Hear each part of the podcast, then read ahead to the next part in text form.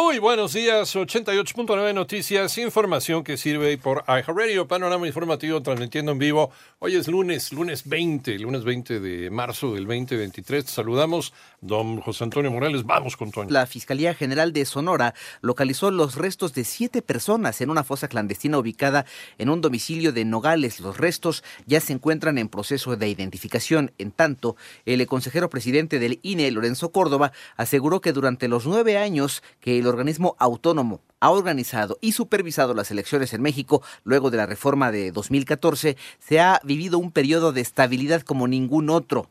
Por otro lado, el presidente de México resaltó que en la reunión bilateral que sostuvo con 12 representantes y legisladores de los Estados Unidos hubo respeto mutuo al abordar temas que beneficiarán a ambos países. Y eh, a Sahara Aileen N., la menor señalada por la muerte de la estudiante Norma Lisbeth, fue vinculada a proceso por su probable participación en el delito de homicidio calificado. La Fiscalía del Estado de México informó que la adolescente fue arrestada el pasado viernes en su casa, ubicada en Teotihuacán.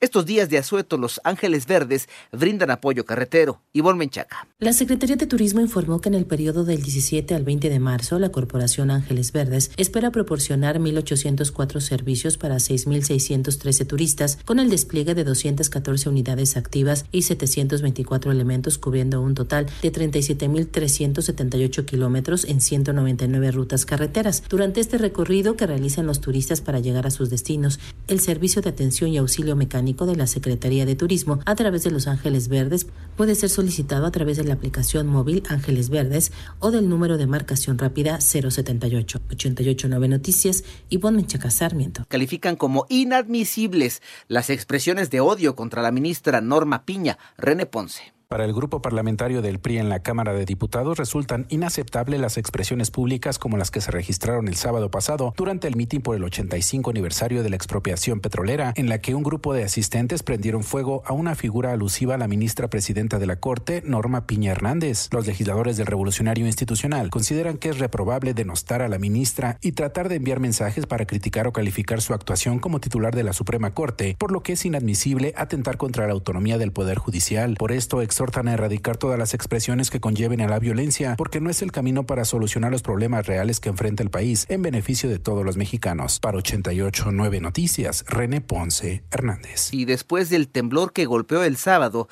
las costas de Ecuador y Perú, ha dejado hasta el momento un saldo de 16 personas eh, fallecidas en todo este perímetro, 15 de ellas en Ecuador, además de varios heridos y daños en edificaciones, de acuerdo con el balance oficial. En tanto, el mayor banco de Suiza, el UBS eh, comprará a su rival eh, en dificultades Credit Suisse, anunció el presidente de la Confederación Helvitica, Alan Verset asegurando que es el mejor de manera para restaurar la confianza tras varios días de tormenta en los mercados mundiales.